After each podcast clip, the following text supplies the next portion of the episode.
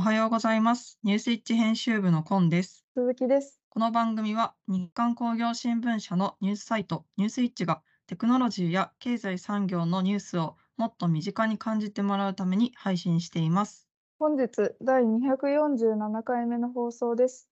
毎週木曜日は今週話題になった記事トップ3のコーナーとランキング外だけど気になる記事を配信します。ニュースイッチラジオはオレンジヒートで加熱工程の電化と脱炭素社会に貢献するメトロ電気工業の提供でお送りします。はじめは今週話題になった記事トップ3のコーナーです。ニュースイッチでよく読まれた記事3本を要約して紹介します。3位は新しいミニショベルに関するニュースです。最軽量2トンのミニショベル、竹内製作所が投入。竹内製作所は重量2トンのミニショベルを発売しました。同社製品の最軽量クラスで上位機種と同様の油圧回路、制御回路を搭載。アーム先端のバケットを解体用や粉砕用などの異なるアタッチメントに交換できます。従来の2トンモデルに対し、作業対応力や操作性、吊り下げ性能と接着力を高めました。狭小地や密集地での使用が多いため、状況に応じてフローラー幅を伸縮できる機能を既存モデルから継承しつつ、一部アタッチメント操作を足ペダルから手元グリップで行う方式に切り替えました。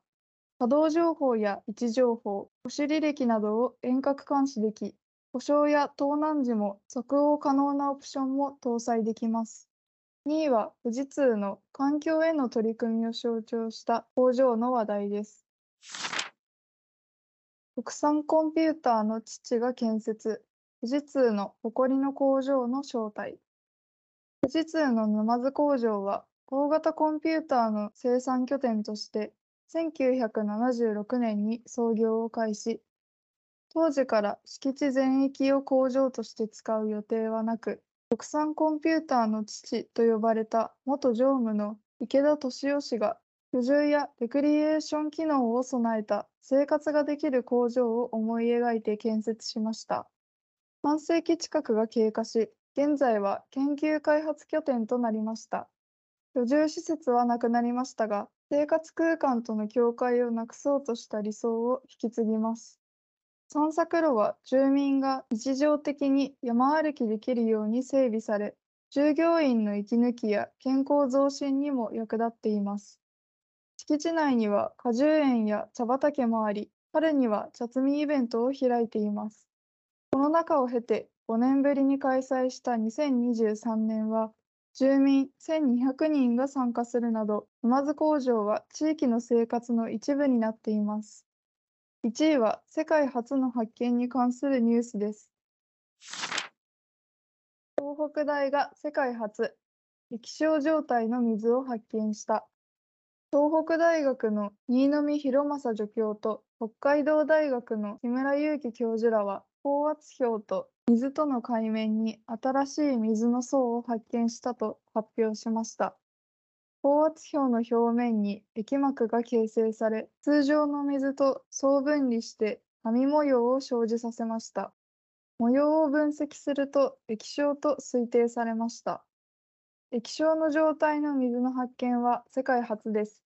氷でできた星の地質現象や化学反応などに知見を提供していきます。水は身近な物質ですが、未解明な部分も多くあります。高圧低温下での液晶発見は氷天体の地殻変動や液晶中でできる化学反応などの理解につながります。ここからはランキング外だけど気になる記事のコーナーです。毎週の放送で3本配信している今週話題になった記事はニュースイッチの記事 PV ランキングをもとに作成しています。それ以外に惜しくもランク外となっているけれど、編集部が気になった記事を選びご紹介します。6分間の通話で認知機能を判定、AI システムの仕組み。NTT コミュニケーションズは、電話を通じた質問への回答を人工知能が分析することで、認知機能の低下状況を確認できる有償トライアルサービスを始めた。スマートフォンを使い、検査者が不要のため、どこでも約6分間で簡単に検査できる。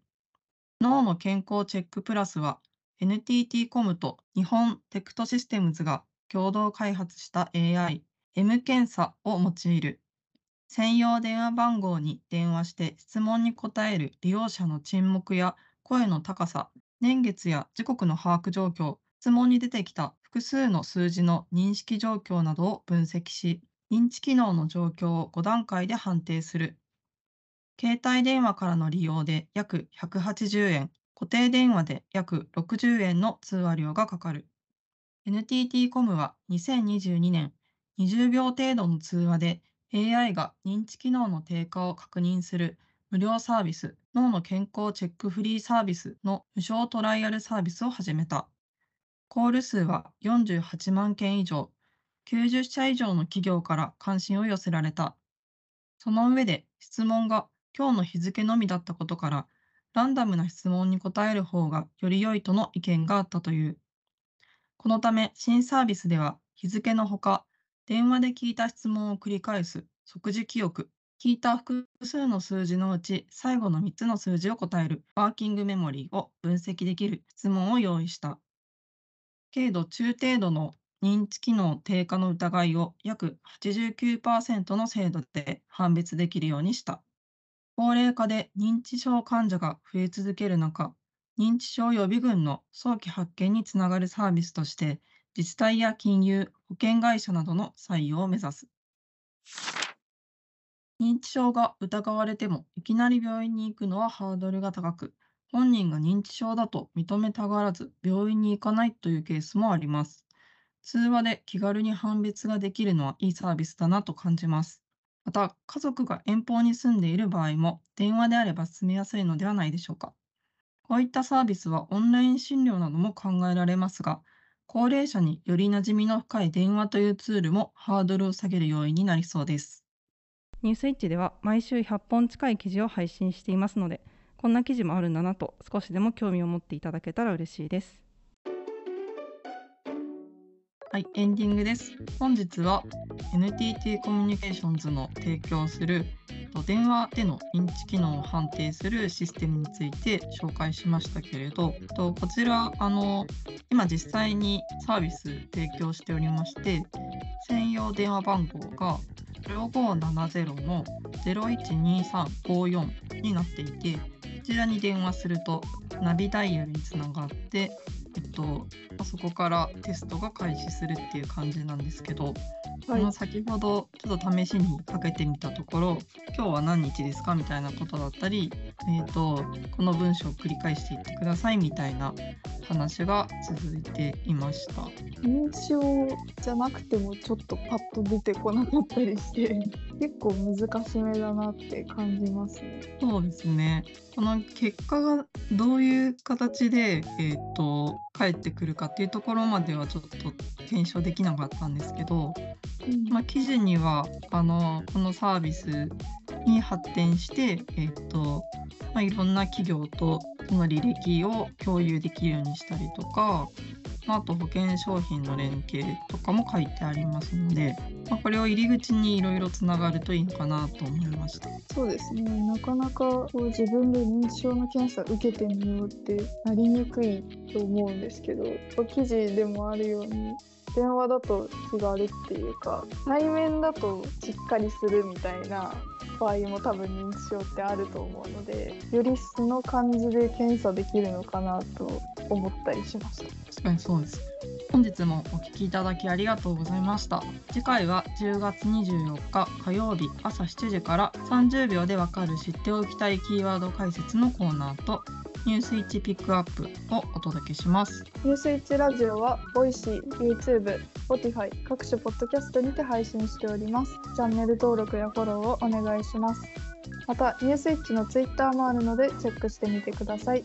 感想や聞いてみたい内容があれば、ニュースイッチアットマーク、日刊ドットテック宛て、懸命にニュースイッチラジオと記載の上お送りください。